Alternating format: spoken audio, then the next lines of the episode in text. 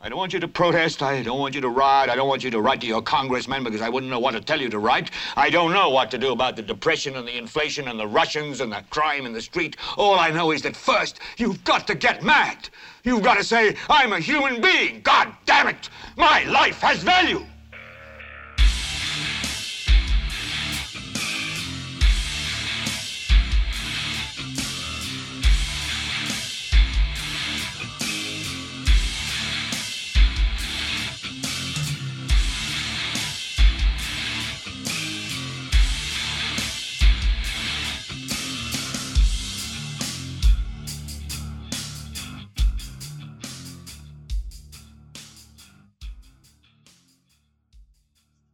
¿Qué tal, gente? Esto es Gelbete para Leviatán Podcast. Yo soy Carlos Rodríguez Duzán y conmigo está de vuelta mi hermanita Diana Rodríguez Duzán. ¿Qué me dice, Mae? Feliz año, la madre toda atrasada. Hasta ahora, Mae, vuelve. Sí, ya está Pichardo, pasó por aquí y usted perdida, Mae. Ah, no, no, está muy, muy, muy bien. Me siento muy bien de estar de vuelta. Muchas gracias. Bueno, estamos, bueno, la, la, trajimos de vuelta. Queríamos hablar, esta semana vamos a hablar de cancel culture eh, o la cultura de la cancelación. Vamos a ver si existe o no existe y si existe, en qué términos existe. Vamos a hablar de un par de eh, ejemplos que tengamos fresquitos. Esto es muy, digamos, muy a lo gringo, ¿ya? Eh, es una vara muy gringa, pero que ha llegado aquí como todo, nos llega como la ropa americana, aquí todo nos llega de segunda mano y la reciclamos y la volvemos a usar creyendo que es la vara más cool que hay, eso también nos llegó y lo hemos reciclado. Eh, pero antes de eso, eh, esta semana, bueno, fue una triste semana. Primero fue una triste semana para la comunidad de death metal mundial, porque perdimos a LG Petrop, vocalista de Entombed, y otros proyectos más, pero su banda, digamos, importante, Firespan fue otra. Eh, su banda importante fue Entombed, o Entombed, no estoy seguro cómo, cómo se pronuncia, no importa. La verdad es que eh, Mae murió a 49 años. Para nosotros que estamos viejitos, es cuando hacemos Mae murió joven. Cuando uno tiene 20, uno hace, sí, sí, o sea, ya era hora. Pero cuando uno está, uno está, uno está empezando a los 40, uno hace, madre, murió Willa, madre, está Willa el hombre. Qué joven que estaba, sí. O sea, no fue muy joven. Bueno. En realidad sí, o sea, para los estándares modernos. Ya, ajá, modernos, es una persona muy joven. Sí, sí, sí, para, para la expectativa de vida actual, fue muy joven. Sí. Y entonces, basado en él, quería hacerles dos recomendaciones para los que quieren eh, quién, quién, era ese Mae, me gustaría este, visitar su trabajo y su legado. Hay dos disquitos que deberían oírse. El Left Hand Path de 1990, death metal sueco, suena riquísimo. O sea, es ese death metal con ritmos, este, con melodías. Es, o sea, eh, eh, para mí, entre death metal gringo y, y el europeo, el europeo siempre tiene una ventaja por lo melódico que es para los puristas del tarro, eso es lo que odian, pero a mí eso es lo que me gusta. Pueden escuchar ese Left Hand Path del 90, el primer disco que lanza la banda. Antes, antes se llamaba Nihilist, después se convirtieron en Doom. Sacaron ese disco, un discazo, eh, más a lo del metal sueco. Y después se transformaron en el sonido que vendría, digamos, que a marcar eh, el resto de su carrera. En el 93 sacaron un disco que se llama Wolverine Blues. Sí, Wolverine, Wolverine de los X-Men. Sacaron un video y todo muy bueno. Eh, que se convierte en su death metal en un death and roll, o sea, es un death metal con, con rock and roll, diría, diría el papi Cadmani. Este, muy, muy bueno. O sea, se salía de todos los estándares, digamos, de lo que debería ser el death metal por algo sumamente pegajoso y memorable. Entonces, si quieren escuchar esa segunda etapa, ese convertimiento de, convertimiento, no sé si es una palabra, esa transformación de sonidos, ese es otro disco que deberían escuchar. Igual ambos son excelentes una gran pérdida. Esa fue la primera. Y la segunda que nos pegó, digamos, más cercana eh, es la muerte de uno, de un antiguo profesor de la Universidad Earth, donde, donde crecimos, nosotros y nuestros compas, eh, que falleció hoy o ayer en la noche, creo. Eh, y fue un golpe, uno porque lo conocíamos, porque nos caía bien, porque era el tata de varios compas. Y obviamente el ponernos, digamos, en los zapatos de esos compas, mae, no hay palabras, digamos, para expresar el, el dolor que deben estar sintiendo. Y también es esa realización de que parte de nuestra, cierta parte de nuestras vidas, suena horrible, pero se está acercando a su fin. Eh, no solamente nuestra juventud, que se nos fue hace mucho, muchacha de Dios, sino esas generaciones que nos cuidaron, que nos protegieron y que nos guiaron, están entrando en esos años en los cuales ya nos empiezan a dejar. Entonces ese fuerte golpe de la realidad y de la vida, eh, más que nos da y, que siento que nos obliga no, a reflexionar, sino a, a ver con cariño lo que aprendimos de esa generación, de, esto, de, de, nuestros padres boomers, que aunque nos, eh, nos haya dado por burlarnos mucho como millennials o generación X de la generación boomer, di, esos fueron nuestros tatas, para algunos sus abuelos. Y ya están entrando, digamos, en los años en los cuales se están despidiendo de nosotros y queda un hueco. Entonces, de Mae, a, la familia de Don Leslie, eh, abrazos, gente. Eh, aquí estamos. Yo sé que Diana y yo, cualquier cosa, si quieren, este, más simplemente hablar con alguien o un par de textos, lo que sea, más, aquí estamos. O sea, a la familia de Leslie, para eso estamos aquí. Será recordado porque fue parte de algo muy especial, no solamente de nuestras vidas, sino que fue parte de esa universidad de, de primera generación de la cual estamos todos muy orgullosos de haber estado ahí presentes. Entonces, su nombre no, no será olvidado en estas generaciones. Entonces, bueno, esa fue, esa fue la nota triste. Eh, bueno, para allá, para allá vamos todos. Entonces, gocémosla antes de llegar. Em, en fin, entonces, cancel culture, después de deprimir a Raimundo y todo el mundo. Ahora tratemos de reírnos un poco, porque los que estamos vivos no nos queda otra. Entonces, como les digo, cancel culture. Eh, vea, yo traté de buscar una definición exacta de lo que es esta carajada. Sí. No hay una definición exacta, hay muchas definiciones, dependiendo de con quién hable. Si usted habla con un derechista gringo, cancel culture es absolutamente todo lo que le prohíba a él decirle a un negro que es un esclavo. Sí, lo utilizan como un sinónimo de censura. Exacto. Eh, para, para, la derecha, no solo gringa, sino ya acá, cancel culture es el, el, el obligar a ciertas generaciones a comportarse como gente y a respetar los derechos humanos también lo han interpretado como cancel culture, ¿verdad? Entonces es una definición y hay una definición para ciertos grupos de izquierda que si usted no es puro, puro desde el momento en el que nació y tiene este, eh, idea de que usted existe y puede hablar, si desde ese momento usted no es puro, respetuoso de los derechos humanos y de, las, de los adjetivos con los cuales hay que tratar a la gente, entonces usted no es un buen izquierdista. ¿Verdad? Eso también se está utilizando mucho en, en izquierda. Entonces, básicamente la definición de cancel culture, con la cual usted ahora me da la suya, madre, para mí es, eh, cancel culture para mí es básicamente eh, la, ¿cómo se dice? Bueno, para poner la opción cultura, ¿verdad? El es, cancel culture es un movimiento que busca este, hacer pagar eh, por pecados eh, a corto o largo plazo a cualquier persona que se salga de la norma actual establecida de, de comportamiento este, civil. Eh, y los castigos pueden ser, varían dependiendo de la persona, pero es prácticamente un castigo público que se le busca hacer a alguien por un comportamiento que hoy en día se ve mal o sea, que retrospectivamente ven que hoy está mal dicho tal cosa que tal persona hizo hace 20 años. Castiguémoslo hoy en día y es, lo hizo o lo dijo hace 20 años.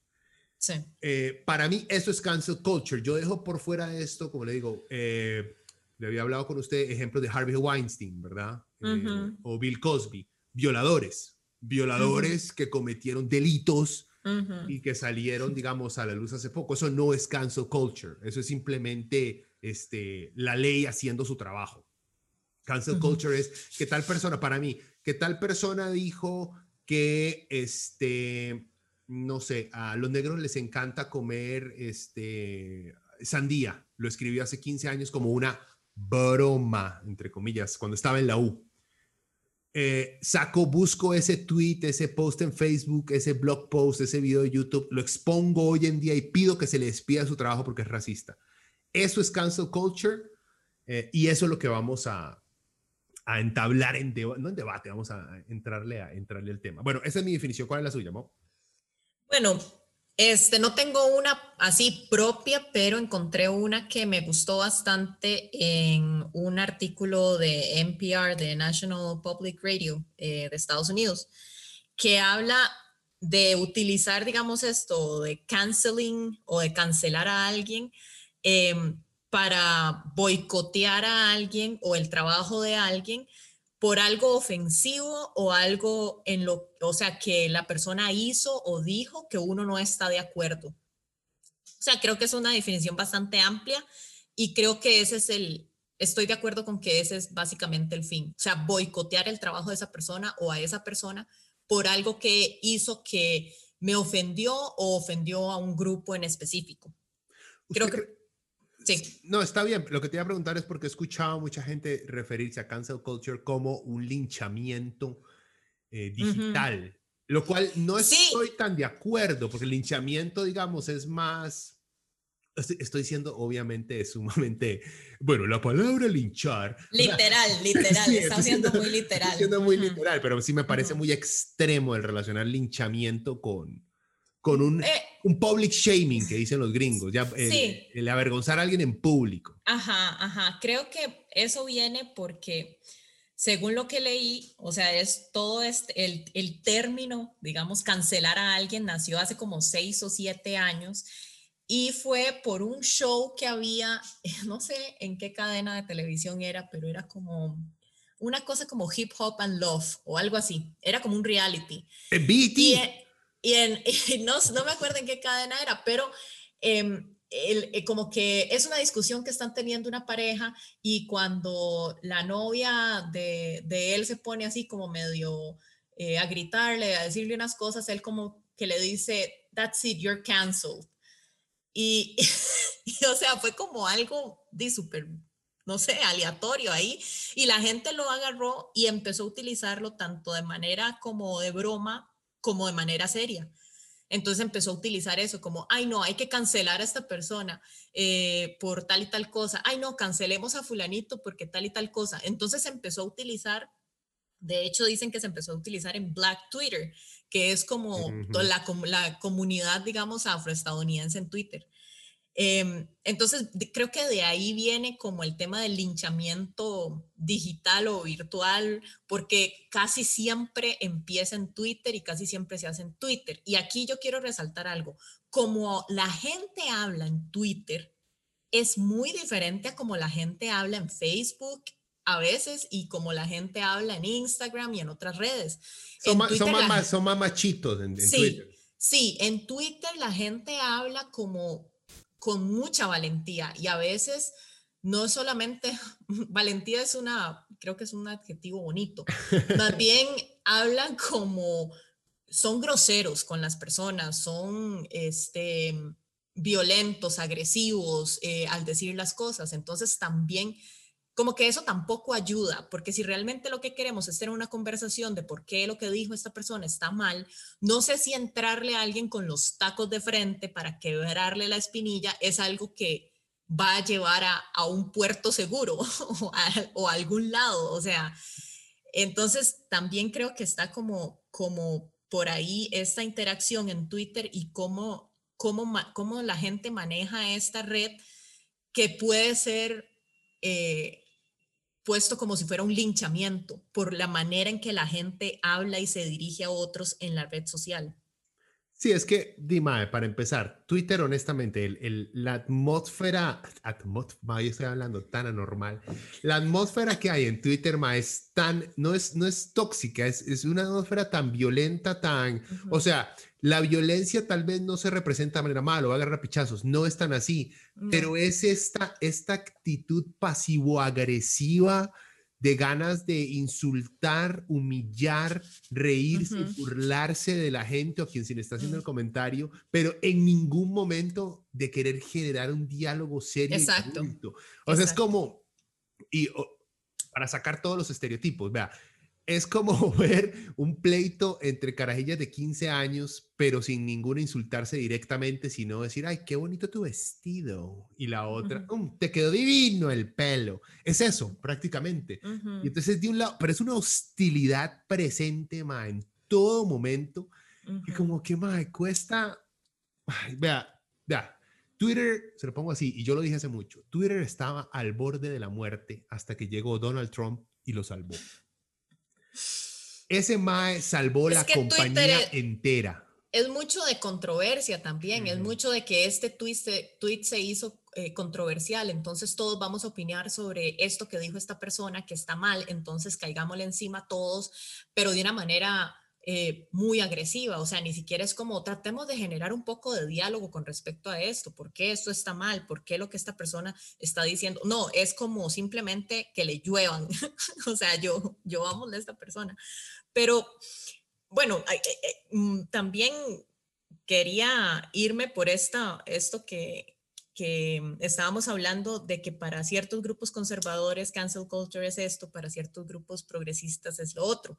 O sea, para los conservadores, como decíamos, es una manera de, de censurar o silenciar. O sea, ellos lo ven como, e, es que están censurando estos libros, es que ya uno no puede hablar, es que ya uno lo silencian todo el tiempo. O sea, esa es como su banderita, ¿verdad? O sea, cancel culture para ellos significa eso. Y para, digamos, los, los, las personas con ideales ahí más progresistas lo ven más bien como como eso, como responsabilizar a la gente por algo que dijeron o a responsabilizar, a, o sea, hacer, que las compañías sean responsables de cosas problemáticas que han hecho, como por ejemplo el anuncio este súper tonto de Pepsi que hicieron cuando estaban todas las protestas. Eh, no sé si eran las de Black Lives Matter o antes de eso habían otras. Sí, sí, era, era, Black Lives Matter. Ajá, que, y algo de brutalidad policial y todo esto, y de repente sale Kendall Jenner dando una lata de Pepsi al policía y todo el mundo está súper feliz. O sea, como que esas cosas es como, ah, o sea, ya, sean responsables con lo que están haciendo, ¿verdad? Entonces, esos son como las, las diferencias entre lo que los diferentes grupos entienden por cancel culture.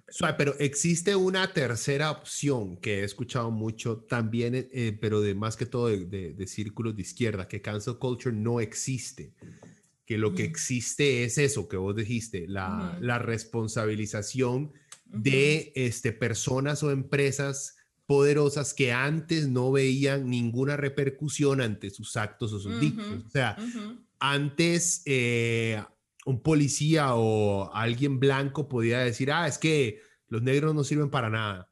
Y no pasaba nada. No le echaban, tal vez alguien le decía, mae, como que no es de buen gusto, pero ahí quedaba, digamos, eso hace 30 años, el poder utilizar un montón de estereotipos raciales era, y también, no solamente estereotipos raciales, estamos hablando, estoy nada más dando un ejemplo, pero también estereotipos este, sexistas, como, si es que una, una, un periodista antes, digamos, podía decir tranquilamente, es que elegir a una mujer como presidenta es muy riesgoso porque cuando le da la regla, la, las doñas se enloquecen.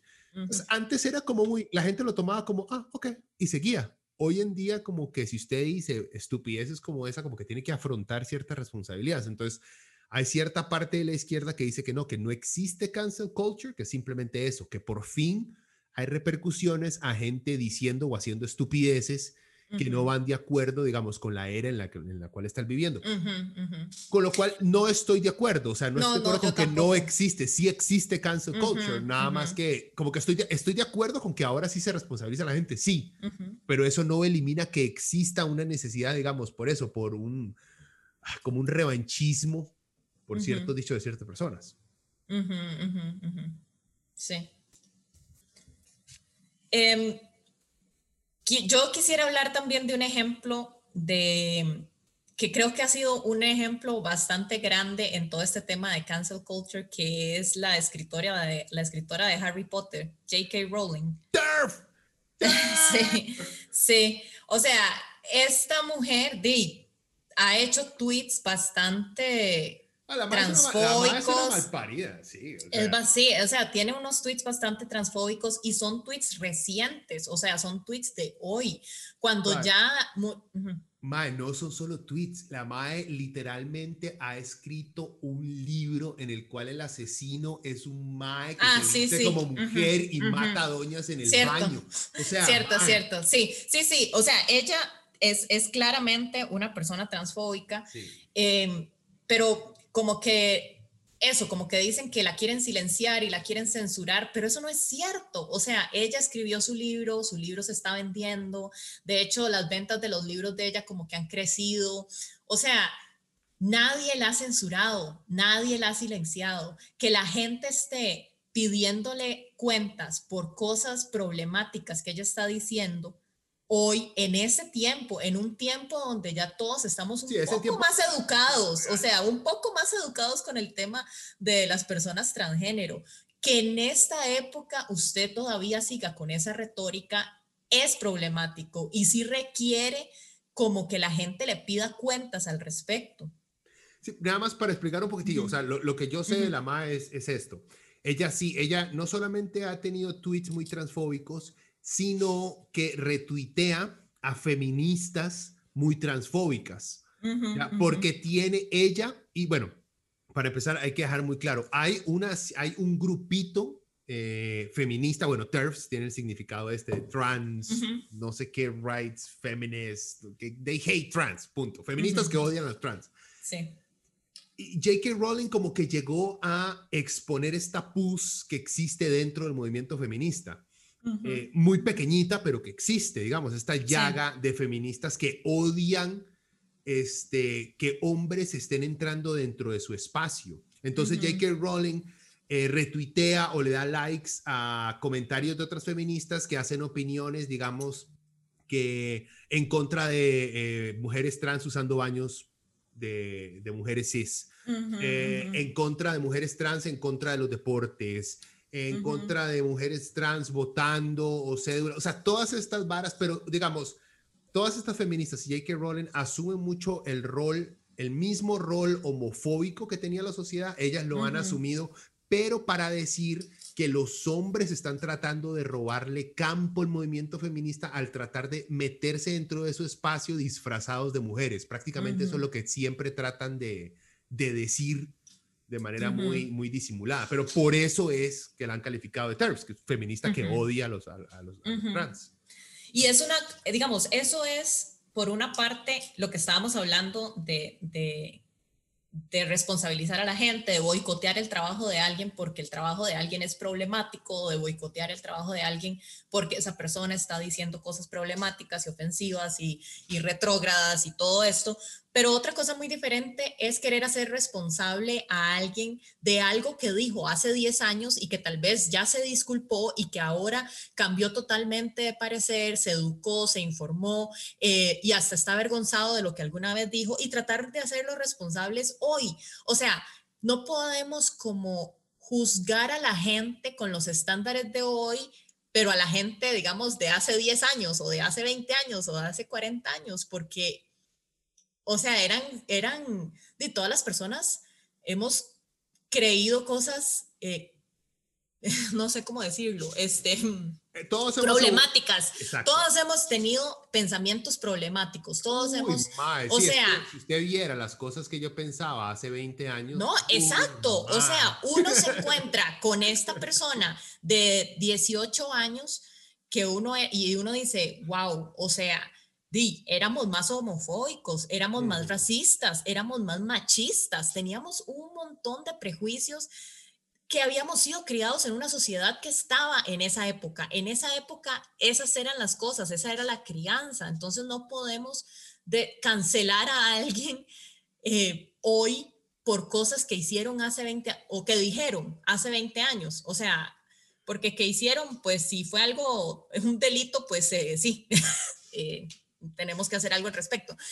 Pero si usted dijo algo problemático hace 20 años, se disculpó, ha cambiado de parecer, o sea, es como ahí es donde el cancel culture entra a ser un problema.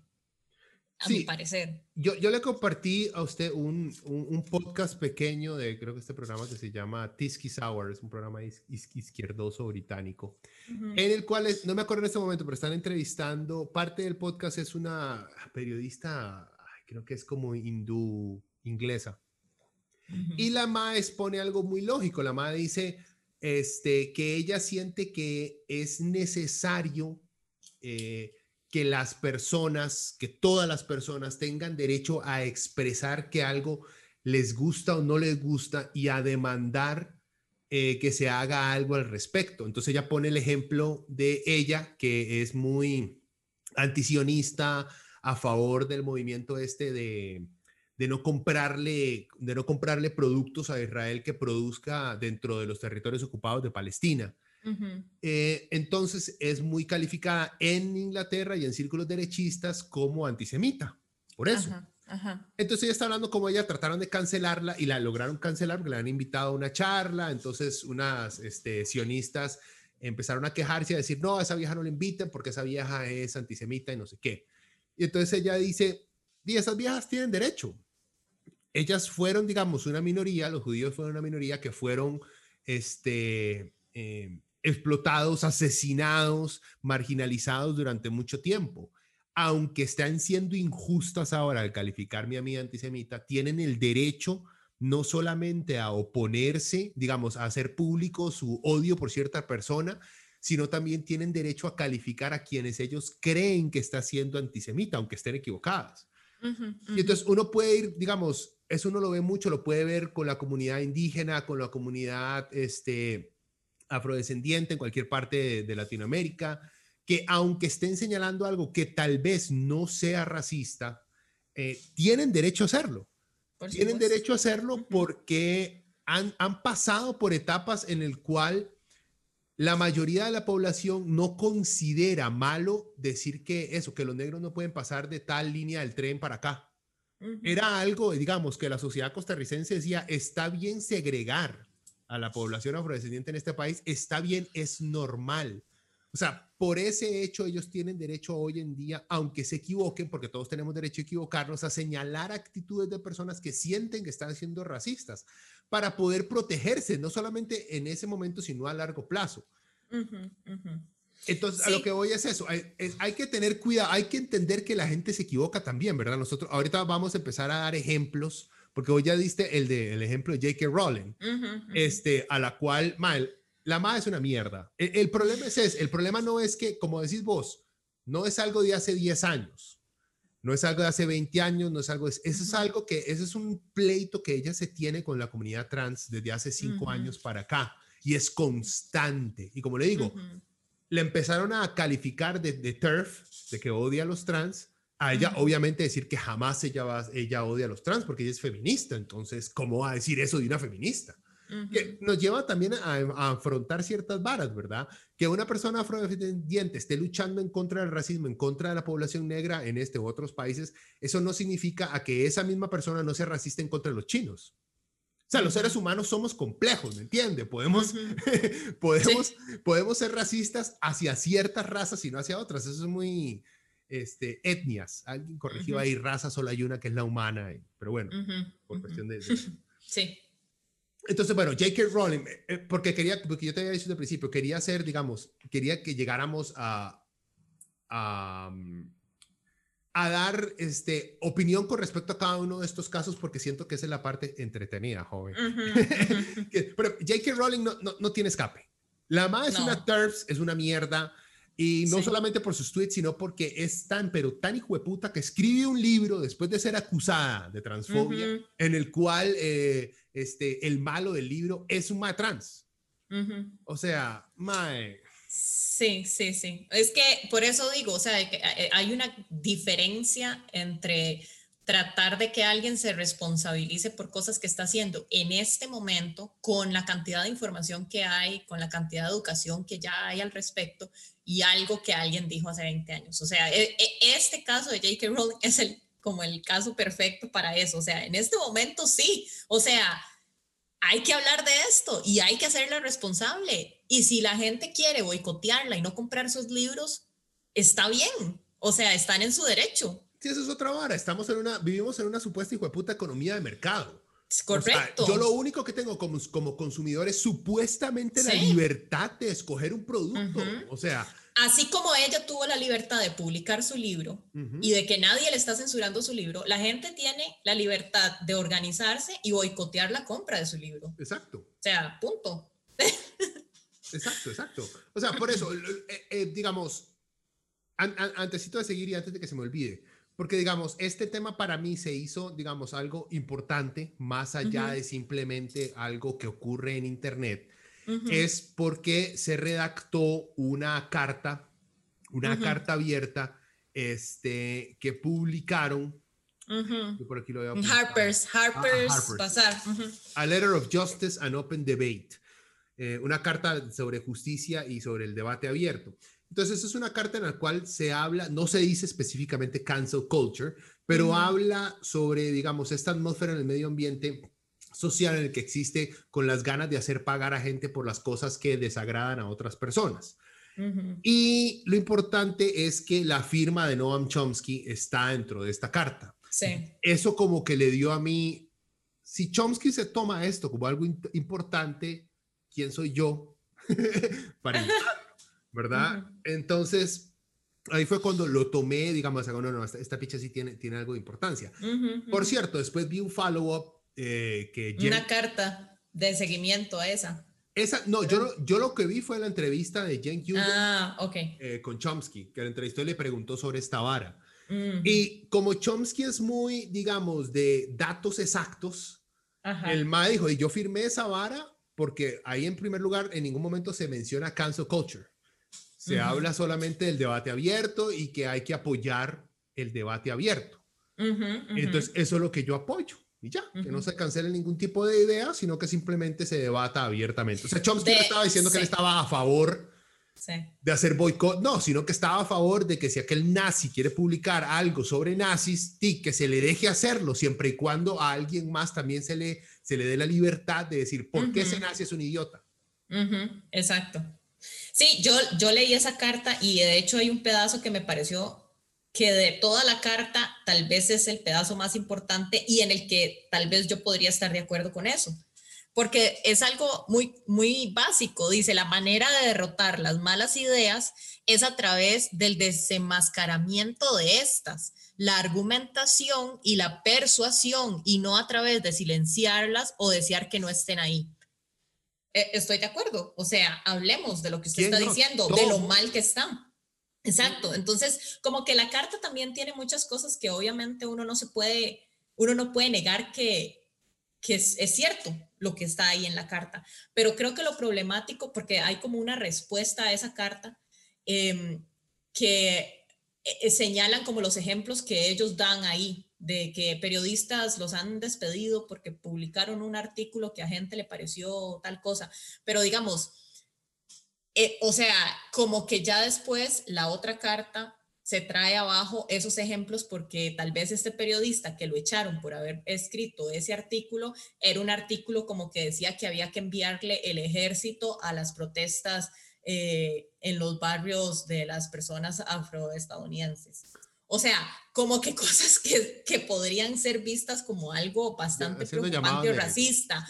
y, violencia. Exacto. Entonces también era, ¿por qué echaron a estas personas? ¿Por qué no le publicaron el libro a tal persona? O sea, no es solo como decir, ay, es que están censurando libros. Sí, pero ¿qué tipo de libros son esos? Y, y yo realmente creo que al menos en Estados Unidos la libertad de prensa y la libertad de expresión es bastante amplia. O sea, es muy amplia, igual que aquí en Costa Rica. Usted puede decir muchísimas cosas sin que a usted lo censuren.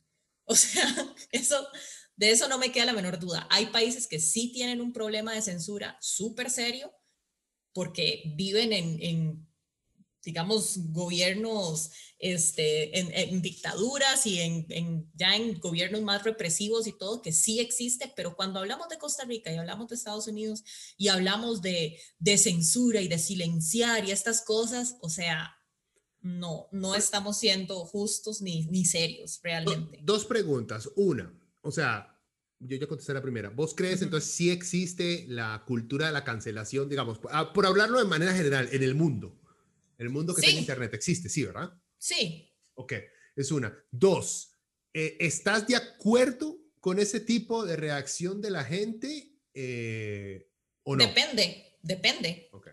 Caso por caso. Eso es, sí, exacto. Hay, que ver los casos. Estoy de acuerdo con lo que, lo que le pasa a J.K. Rowling, que, que sí le hacen, digamos que la gente sí empieza a debatir y, a tirarle a sus ideas transfóbicas, estoy totalmente de acuerdo con eso. Si la gente se quiere organizar para no comprar sus libros, estoy totalmente de acuerdo con eso. O sea, eh, creo que eso es parte de también ser un consumidor responsable, ¿verdad? O sea, guiar a la sociedad y a las personas hacia ser más responsables y más inclusivas.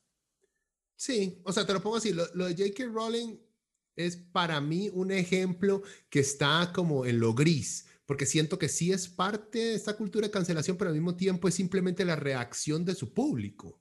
O sea, es, si Pepsi saca una bebida que sabe a culo, va a haber gente que no la va a comprar porque va a decir, más esta vara sabe horrible. Y alguien por chota va a crear una página que dice, el nuevo sabor de Pepsi sabe a culo, no lo compren. Entonces va a haber gente que no lo ¿Me entiendes? Entonces siento que lo de J.K. Rowling es como esa mezcla reacción del mercado que le dice, ya no tenemos, o sea, nosotros no creemos en esos principios de exclusión que tiene usted, por ejemplo, para con el feminismo, creemos en algo más inclusivo, por ende, la vamos a castigar no comprándole su libro. Y estamos hablando de una mujer que es multimillonaria. Sí, exacto.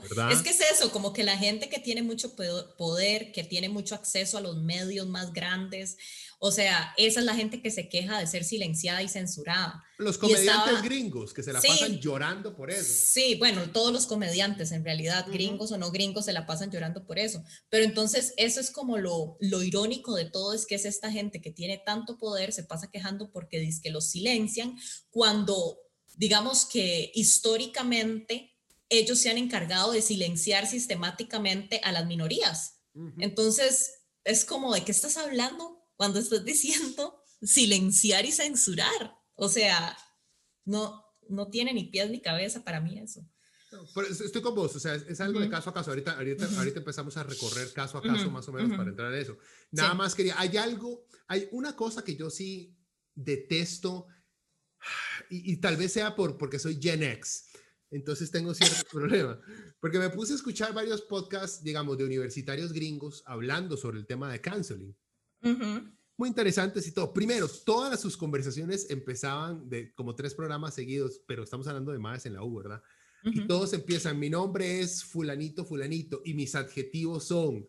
He, she, o, todos, todos hacen lo mismo, ¿me entiendes? Y es, y es, Mayera, malo, voy a ahorcar. O sea, para el único que debería hacer eso es alguien que quiere que lo identifiquen de manera diferente a la que su nombre es obvio. Digamos, háganlo que no sea obvio. Mi nombre es Juan, pero mis adjetivos son ella y ellas. Ah, ok, está bien que explique, ¿me entiende? Porque usted se llama Juan y sus adjetivos como que no, de, no, no encajan con su nombre que por lo general se asocia con algo masculino.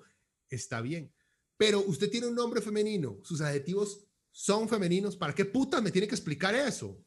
Explíquemelo si es diferente, nada más. ¿Me entiende? Mi, mi, problema no es con que usted aclare esas varas. Aclárelas cuando son necesarias. De resto, todos somos personas pensantes, anormal, o sea. O sea, yo creo que ese es un esfuerzo que hacen también los activistas para empujar, ajá, para empujar el discurso, o sea. Por eso le digo, es de Gen X, es de, Gen, de, de, de, casi viejito, de, sí, ah, casi boomer. sí, ah, puta abuela, man. Pero es que ser, ser boomer es un estado mental, ya no es una cosa de generación. ah, y que los más no aplauden, sino que hacen Ah, sí, sí, es, sí, sí, oh God, I want to punch them in the face. Eso en realidad me parece un poco como snob. No sé por qué lo encuentro como de esta gente académica que quiere como pertenecer a los movimientos urbanos, pero realmente es académica, como wannabe, no sé. Eso sí, tal vez no, eso y otra cosa es que estaba viendo, por ejemplo, que en línea se ponen, digamos, hay varias, cuando dicen, bueno, si usted cometió errores de, eh, de cancel culture, por ejemplo, un, un, ejemplo de, de, de, antaño, nada más, antes de entrar en ejemplos, porque esto va de acuerdo a la, opinión que voy a dar. A este más James Gunn, más director eh, de Hollywood, más fue el director de em, Guardians of the Galaxy. ¿Verdad? El MAE le descubrieron, este, un, derechista, por cierto, eh, se metió y encontró un tweet del MAE hace como 10 años. Un tweet, porque el MAE es comediante director. Obviamente, hizo en algún momento un tweet sumamente estúpido, eh, haciendo como una broma eh, de pedofilia, creo, algo así. Mm, ¿Verdad? Que de, hay comediantes, todos esos comediantes edgys, ¿verdad? Entonces, el MAE lo hizo hace 10 años. Entonces, les pusieron ahora, eh, Disney lo despidió de Guardians of the Galaxy, le quitaron películas al MAE y toda la vara. El MAE salió diciendo, MAE, sorry, o sea, la cagué, una estupidez, ya no pienso así, fue una mala broma. O sea, no se puso a jugar de rudo. El MAE una vez dijo, uh la cagué, o sea, I'm sorry. Y ya, todo bien ya el MAE volvió a Guardians of the Galaxy, hasta se ganó, eh, está dirigiendo el Suicide Squad 2, o sea, el MAE volvió con todo y con todos millones sin problema. Mi problema con toda la vara fue que durante esa época hubo gente en Twitter que empezó a poner, digamos, manifiestos, eh, manifiestos de cómo la gente que estaba siendo cancelada, como James Gunn, qué tenía que hacer entonces ponía, digamos, reglas muy definitivas. Si usted quiere que, no lo, que, que se le quite lo de, que se le perdone el por qué se canceló, entonces, entonces pone, pone como una vara súper rígida de pida perdón, acepte cualquier cosa que la víctima le diga que tiene que hacer, comprenda no sé qué, si no vaya a la mierda, o varas así como que muy prepotentes, y más con este caso de, ma, es algo, yo por cosas que cometí hace 20 años, a las únicas personas que le voy a pedir disculpas es a las personas que directamente afecté con eso.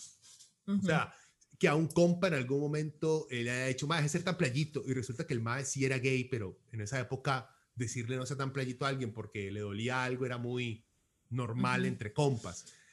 Si esa persona está ofendida, estoy de acuerdo, mae, sorry, la cagué, pero que fulanito escuchó eso 10 años después me lo saque en cara y pide que le pida perdón no solamente a la persona que se elige, sino a él también y a la sociedad entera, es no, fuck you. O sea, es, es esta vara de usted, el no reconocer que la gente comete errores y cambia y sentirse en el derecho de exigirle disculpas por las víctimas, ¿me entiende? Siento que es como un, nivel de prepotencia que no ayuda a que... Yo creo que estaría estaría en la forma en que usted pide eso, o sea, el que la persona asuma la responsabilidad. Es la forma en cómo se pide. No, no me parece que esté mal que se quiera que la persona se disculpe, digamos, si es un chiste sobre pedofilia, que se disculpe con las personas que han sido víctimas de pedofilia. O sea, porque eso no es gracioso para alguien que sufrió algo así. Depende del chiste también. No me, no me, bueno, sí, no, no, he oído, no, he oído, el chiste, pero me imagino que no hay, no hay razón alguna por la cual esté bien hacer un chiste. No, no, una cosa es que sea, una cosa es que sea graciosa y otra cosa es que esté bien. Hay diferencia. Que esa es la cosa. Algo puede ser graciosísimo, pero... Aquí también podemos entrar en los terrenos de lo que es gracioso para usted y por qué ciertos comediantes le hacen gracia. O sea, a mí, digamos, ciertos chistes de Bill Burr me hacen gracia, y hay ciertos sets de comedia así de una hora de Bill Burr que yo no lo tolero, porque son chistes que yo siento que hago, eso no me hace para nada de gracia, me parece súper insultante, me parece machista, estúpido, retrógrado lo que usted está diciendo, y es, o sea, está demostrado que usted lo que le hace gracia es porque no está tocando fibras sensibles eh, de, valores que usted tiene. Entonces, la comedia también es muy subjetiva, o sea, algo que para alguien, mae, estas varas de, de blackface que hace Teletica cada rato. que hay gente que le encanta y le parece súper gracioso. ¿Fue, fue o fue alguien más? No sé, pero le parece súper gracioso que un hombre blanco se pinte la cara y aparezca y se vista como Celia Cruz. Eso es graciosísimo para cierto público. Pero, uno hace que eso es estúpido, es racista y no me hace nada de gracia y ya cancelemos. ¿eh? cancelemos Teletica yo, vea, es que esté la vara. Estoy, estoy con vos. Lo que digo es que esperar de la comedia nacional, y perdónenme, pero que en un país consideren que, eh, ¿cómo es? Es una hora de, ah, ¿cómo es? Este, este, no me acuerdo en dónde, en Monumental creo que es, que se sientan, dice que una hora de comedia y lo que hacen es imitar voces de gente conocida en el país. Entonces, y que imitan a Oscar Arias y a, eh, Amelia Rueda. Y entonces, eso es, para este país, esa es la vara más graciosa que hay en el mundo. Alguien imitando a alguien más. O sea, Nadie, pero cuenta- digamos- nadie tiene conversaciones entretenidas y amenas y graciosas. Sí, pero esto eh, a mí no me parece, o sea, no es algo problemático, ¿me entiende? A mí no me, impo- eh, No, no me no, importa no. que la gente encuentre eso en la gracioso. comedia nacional. Sí, sí, pero digamos, hay comedia nacional que es como el Porcionzón y otros comediantes Ah, haciendo, sí. haciendo chistes súper homofóbicos y la gente muerta de risa con esas cosas. O sea, esa gente que se ríe de eso es porque es gente homofóbica, es porque gente, es porque es gente que tiene esos mismos valores. Entonces, bueno, cuando entramos a la comedia y a los chistes y todo esto se desvió porque estábamos hablando del chiste de la pedofilia y Sí, usted me desvió del tema. Ok, ok, vuelvo, vuelvo. o sea, hay- el- lo que quería decir con esto es que, digamos, el, el chiste afectó a muchas personas que probablemente, o sea, que fueron víctimas de pedofilia. y, y eso no es gracioso para la gente que es víctima de pedofilia, igual que no es gracioso para una mujer que ha sufrido una violación, un chiste sobre violación. O sea, a mí, por ejemplo, hay algo que simplemente no soporto, que es cuando ciertas mujeres o ciertos hombres dicen, uy, a mí que me viole. O sea, esas Yo visto- cosas. Yo lo he visto en post en Facebook de Sí, la sí. foto eh, a mujeres publicando la foto de un maestro eh, super sexys con cuerpazo y abajo Ujú. y, y que dice eh, se busca peligroso violador. Y, Sí. entonces, y las doñas ponen, uy, dele mi nombre y no sé qué. Sí, mi-". exacto, esas damn. cosas, esas cosas, me parece súper absurdo que usted encuentre gracioso eso o que eso pueda ser un chiste. O sea, ay, a mí que me viole, y yo no, ¿qué? Perdón.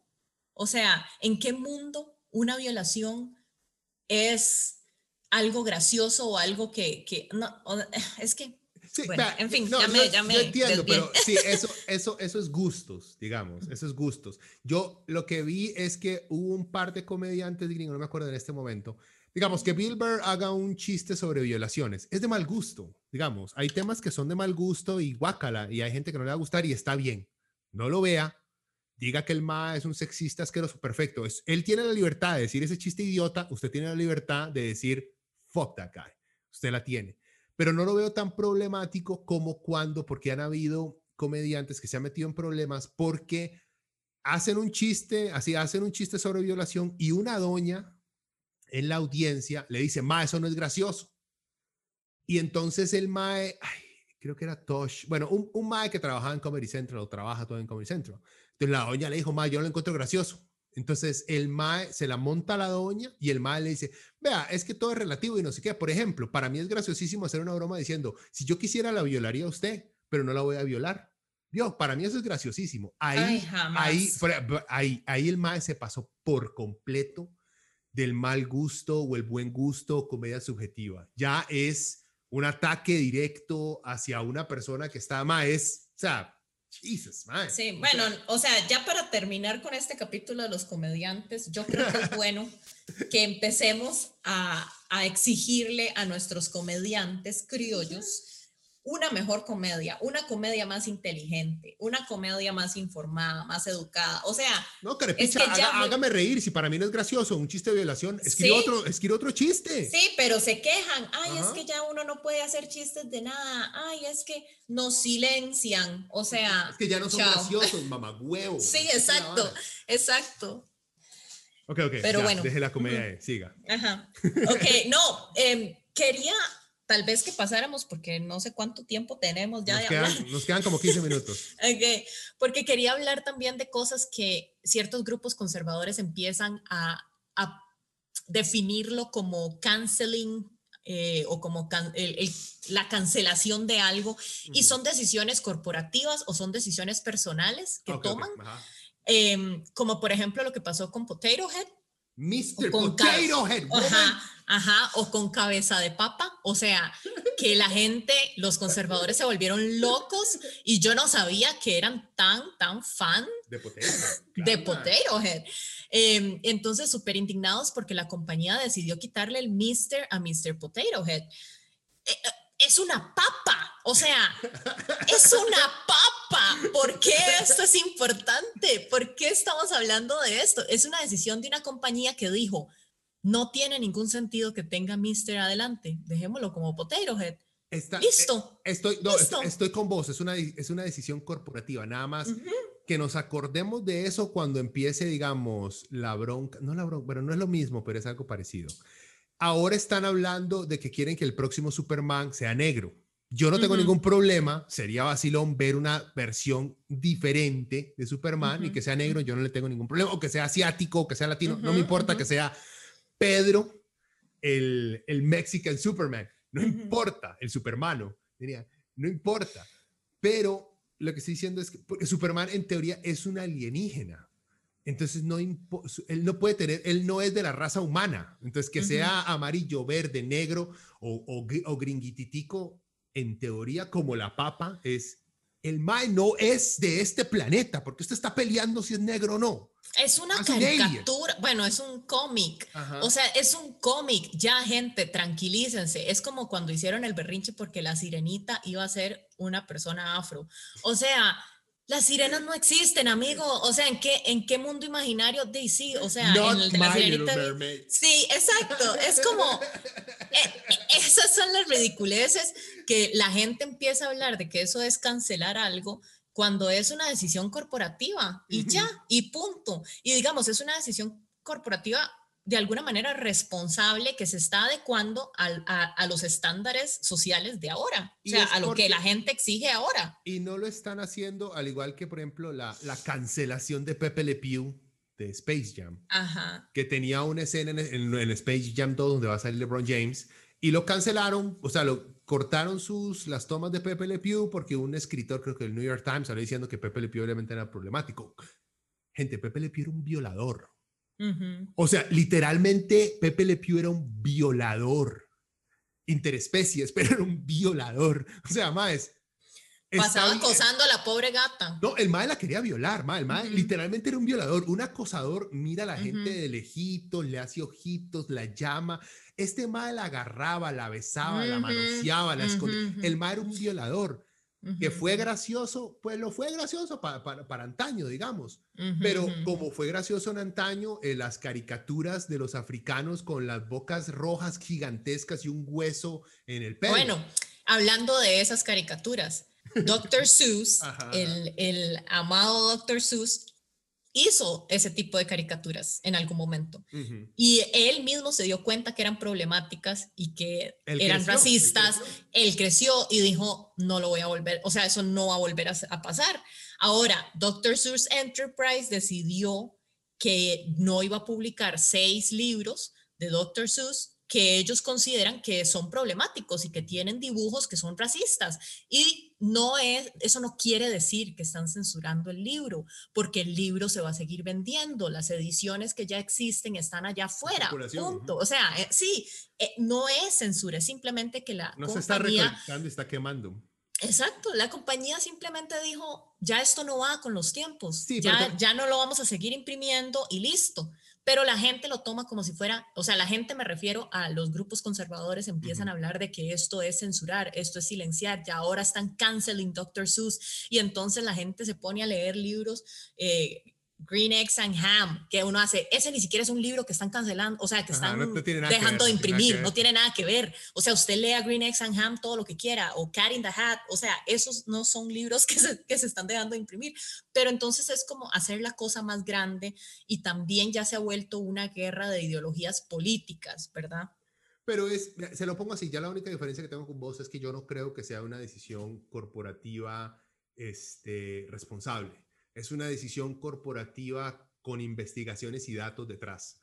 Están cambiando estas cosas porque saben que a largo plazo puede afectar su brand, su marca, por ende puede afectar sus ventas, puede afectar sus alianzas, o sea, puede afectar su plata. sí, bueno, Así o sea, sí, sí, no sí. Es Que, no es que porque, digamos, porque Warner Brothers dijo, más no, a ver, Warner Brothers, diga, mamá, qué playa eso la violación. No, no, hay que ser tuanis. No, es, vea, más, esto va a ser problemático porque entonces hoy en día hay mucha madre soltera, ya no hay tanta unión, entonces ella no va a querer que su hijo crezca viendo fábulas de un fucking violador, entonces bueno, lo va a cancelar, no lo va a querer ver. Pero ya ahí entramos en otro debate que es la razón por la cual las corporaciones toman estas decisiones, que ahí podríamos tener todo un podcast con respecto a eso solamente. Entonces, o sea, lo que quiero decir es que aquí hay una diferencia entre censurar algo y simplemente tener una decisión o sea, que la compañía tome una decisión de hacer algo basado en las expectativas que tiene el público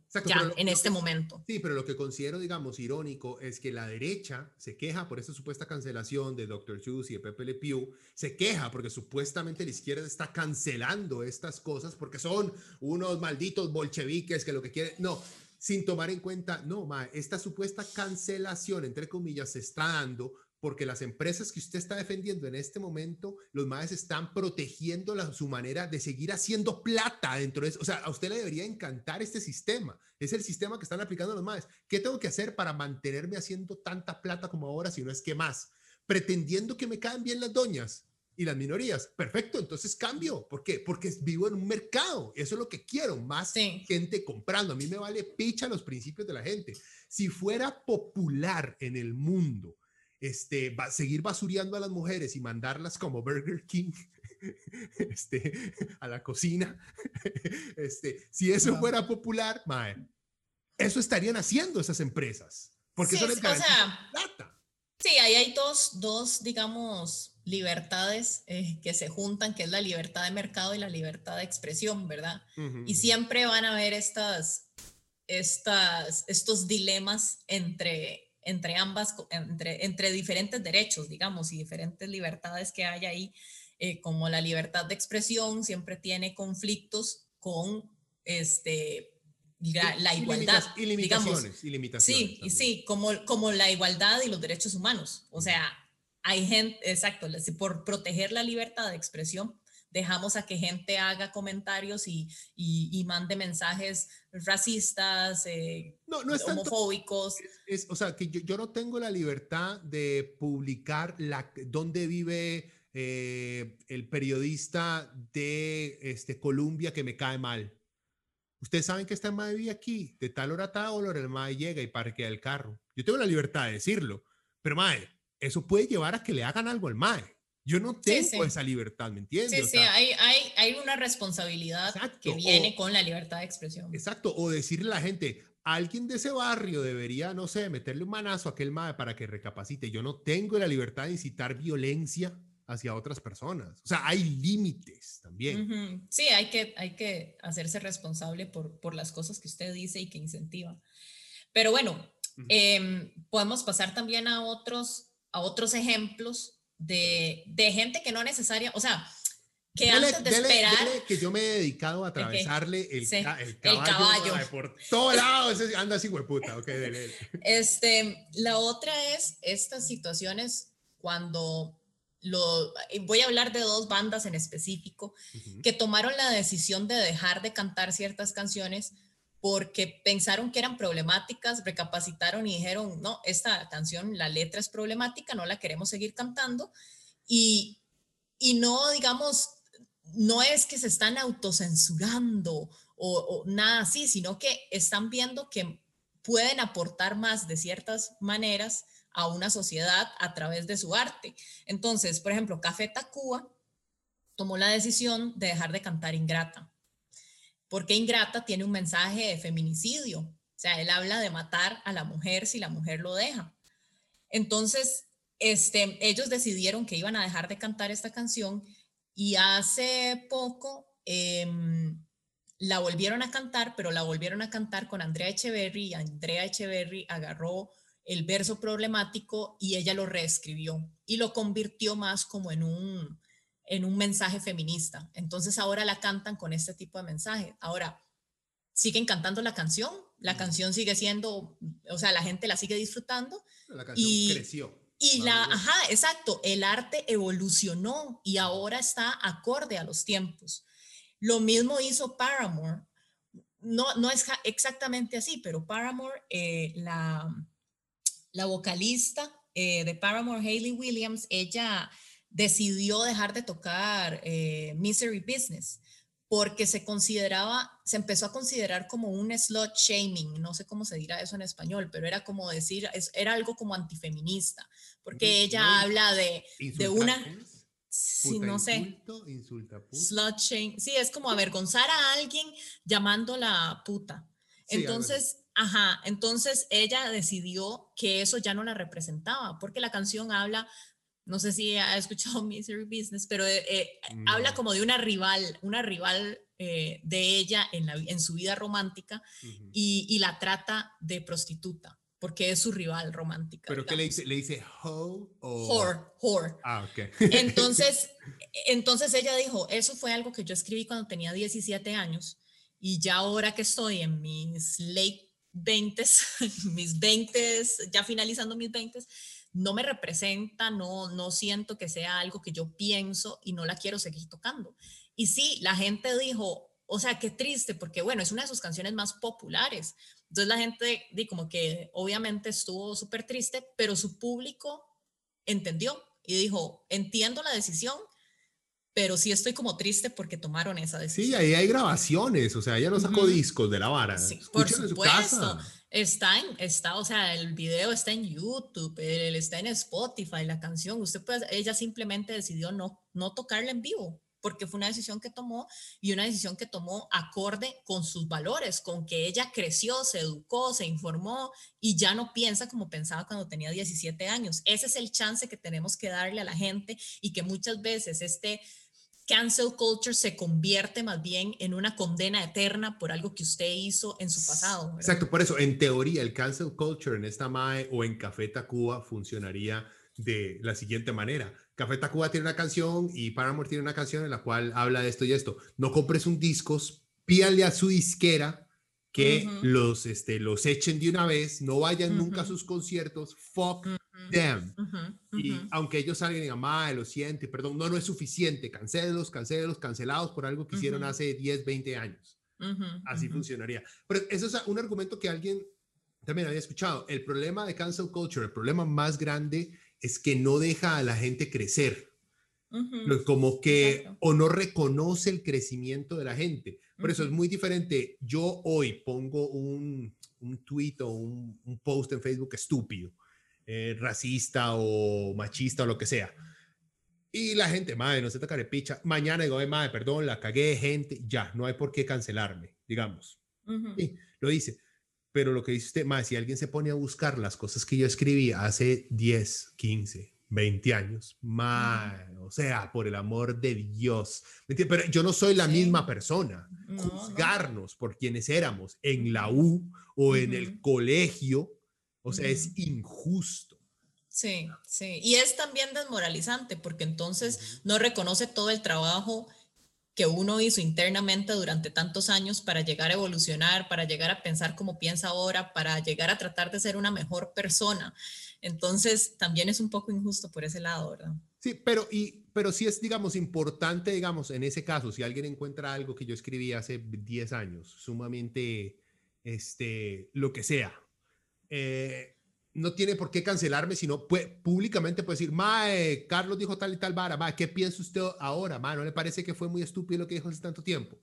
Y de ahí, si soy un, adulto, veo y digo, ah, Mae, sí tiene razón, sí, Mae, o sea, es algo sumamente problemático, xenofóbico, lo que sea. Mae, es que estaba, en ese momento estaba en otra vara, este, ya no pienso así, para nada. Ahora pienso así, así, y esto es, ok, está bien. Ah, eso, yo no tengo ningún problema con que se le recuerde a la gente su pasado, para saber dónde están hoy en día. Está bien. Sí, la intención es esa. ¿Usted sigue pensando así? Esa, esa, si esa es la intención, si esa es la intención está, está bien. O sea, hablemoslo. Hablemos de cómo pensaba yo problemáticamente hace 10 años. Pensaba cosas súper problemáticas y ahora, o sea, hablemos hasta del proceso. ¿Cómo llegué yo a cambiar de opinión? Hoy en y cómo puedo ayudar a otras personas a que lo hagan también. Exacto. hoy en día pensamos cosas problemáticas. Nada Por más supuesto. Que no nos hemos dado cuenta no. porque no podemos ver en el futuro. Exacto. Ah. Exacto. O sea, es que, y, y es eso, como que sentirse como en la suficiente, en este, en este high horse, en este, ¿cómo se dice? O sea, ¿cuál sería la frase correcta en español? En este pedestal, o sea, sentirse como que yo estoy aquí por encima de todos ustedes que piensan tan problemáticamente y yo, santo, divino, que nací iluminado, eh, sé todo lo que está bien, entonces yo hago todo lo correcto y siempre digo lo correcto. Es, o sea, es, es bastante, es exponerse bastante a que la gente se lo haga apiado de ese pedestal. Sí, sí, tampoco hay que estar siguiendo a gente que empieza a decir, Ay, hay que hacer esto porque tal persona dijo tal vara. Investigue por usted mismo. No le haga caso a ese idiota o a esa idiota que anda diciendo que hay que hacer tal cosa porque tal persona dijo algo problemático. Todos decimos algo problemático. Ya es también el, una mentalidad de, de, rebaño que a veces tenemos con respecto a ciertas cosas por quedarle bien ante la gente. Entonces, hay dos, dos ejemplos para terminar, tres ejemplos rápido. Uno aquí que no es cancel culture, pero que digamos que causó mucho revuelo, fue eh, Cocorí, Ajá, eh, que se sacó del currículum para ya no se tiene que leer obligatoriamente. Pero es una lectura sugerida. Exacto. Eh, Todavía. Es un libro que contiene aspectos sumamente racistas, obvios, claro, para, para los, para, digamos blancos, pero para los mestizos de este país que se creen blancos. Los mestizos claros. Exacto, los mestizos de este país no le ven problema porque no habla de ellos. correcto. porque sus hijos no, no, han sufrido el bullying que sufren los hijos de los afrodescendientes aquí. Exacto. y me disculpo si yo utilizo todavía palabras anticuadas como negro que pueden ser interpretadas como racismo. Está bien, entiendo. Pero digamos, así hablo, mi intención no es racista, sino simplemente... entonces, después me pueden cancelar. Lo que estoy tratando de decir es que como no los ofende a ellos, sino ofende a otro tipo de, a, a, otra etnia, este, les vale picha. Entonces, digamos, no buscan la manera de ponerse en sus zapatos, pero no fue una, no fue una vara de cancelación. Esto no fue que el público solicitó al gobierno que sacara esto, al Ministerio de Educación, no, fue sociólogos, expertos dentro del Ministerio de Educación que vieron que uno de sus textos podía reforzar ciertos rasgos racistas que podían justificar más adelante comportamientos de discriminación dentro de la sociedad. Entonces lo cortaron. ¿Ya? No había ninguna bronca. Sí, lo que pasa es que también con este tema de Cocorí, o sea, se empezó a hablar de, nuevamente, los grupos más conservadores empezaron a hablar de censura, de que querían censurar el libro. Y, y y aquí con Cocorí siempre, o sea, mi problema era el hecho de que usted dejara Cocorí como una lectura sugerida, quería decir que se iba a poder ver en la escuela todavía, pero se iba a ver sin ni siquiera un enfoque de análisis, de contexto de la lectura. O sea, eso es algo que sí, leamos Cocorí, pero leámoslo analizando cada una de las cosas que dice este libro, por qué creen que son problemáticas, cómo sería, o sea, cómo se vería un texto hoy, digamos, a la actualidad, ¿cómo se vería Cocorí si hubiera sido escrito ahora? Es que, si, e, es que uno lo lee y uno nota todas las connotaciones racistas que tiene. Y, y, el entender que fue escrito, creo que fue escrito antes de que las personas afro tuvieran el voto, pudieran pasar de Cartago. o sea, estamos hablando de, un, de que en la sociedad era aceptable hablar de esa manera. Entonces, si estamos leyendo un libro, pero no estamos entendiendo de dónde viene, eso es problemático.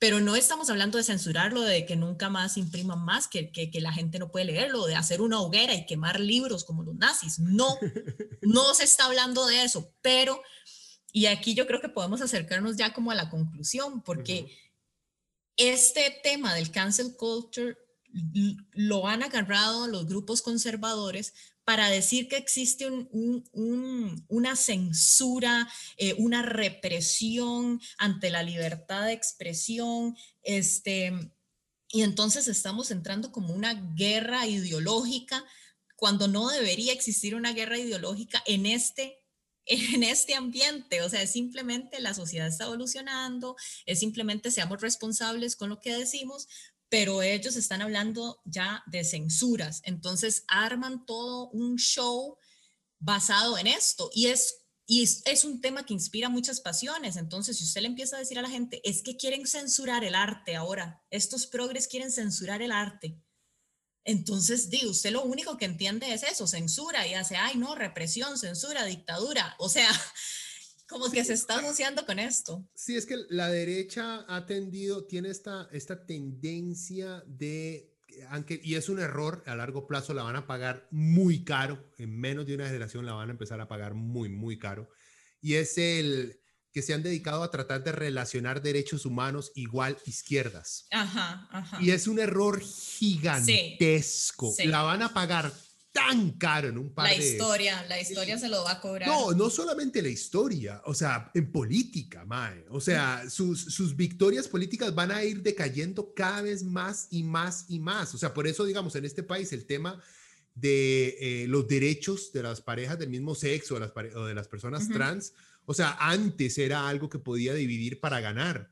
Mae, Fabricio no va a poder, o quien sea que se lance de, nuestra derecha, ya no va a poder dividir al país de la siguiente de esa misma manera porque ya se ha integrado derechos humanos, igual este, comunidades que antes habían sido discriminadas, ¿me entiende? Pero insisten en tratar de, de, vivirnos así. O sea, rápido antes de terminar, dos nada más que, me, que quería mencionar. Uno, que sí es el ejemplo claro de cancel culture tóxico, que es este, que la editora de Team Vogue, este, porque yo leo, yo soy ávido lector de Team Vogue, escribieron unos tweets problemáticos hace como cinco o seis años. Y entonces su staff la ha tratado de cancelar por esos tweets de antaño de la MAE. ¿Verdad? Que claramente demuestra que simplemente sé los profesionales y que están tratando de tumbar a la MAE para que alguien de, algunos de los que están en la revista sea, sea editor y no esta carajilla que se trajeron de otra parte. ¿verdad? Entonces también, gente, reconozcan cuando las varas de cancelación las están sacando simplemente por hacerle daño a alguien y no por las creencias de esa persona, sino porque me cayó mal tal persona, la quiero tumbar. No es porque dijo o hizo algo malo, no, no me importa. Yo la odio y la quiero tumbar es eso, pero yo no creo en nada de lo que estoy hablando para que lo cancelen. Sí, Te abran de mucho los ojos a eso. Ese, digamos, cancel culture tóxico que sí existe y que a veces, o sea, lo dejamos pasar. Y el otro es el querer cancelar este, figuras de antaño ya muertas como H.P. Lovecraft, eh, el escritor de este mae de terror, que era un racista y un xenofóbico de la gran puta. El mae era una basura. pero en terror, como escritor de terror, era un genio, el mae.